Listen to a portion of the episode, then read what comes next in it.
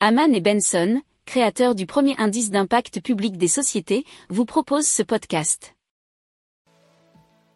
Haman and Benson. Le journal des stratèges. Et donc on vous parle euh, eh bien d'une étude réalisée par la BPCE Banque Populaire Caisse d'épargne sur 20 millions de cartes bancaires anon- anonymisées puis analysées et cela en 2022 et donc ils ont sorti un rapport qui euh, va nous parler des paiements par carte qui gagnent du terrain. Il faut savoir qu'en 2022, ils ont progressé de 12% et c'est notamment des commentaires de numérama.com.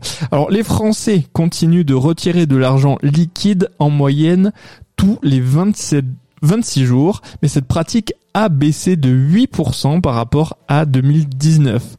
Le paiement sans contact a progressé hein, sur la dernière année de 23% et euh, encore plus impressionnant, depuis le début de la pandémie, il a progressé de 244%. Alors le sans contact est aussi euh, devenu majoritaire chez certains commerces de proximité, comme les boulangeries, 88% des paiements.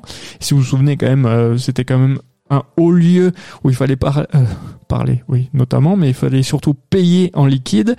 Et euh, pareil chez les fast-food, c'est 79%, même si là, euh, la carte, par exemple, chez une grande enseigne avec un grand M, c'était à partir de 1 euro et depuis bien longtemps.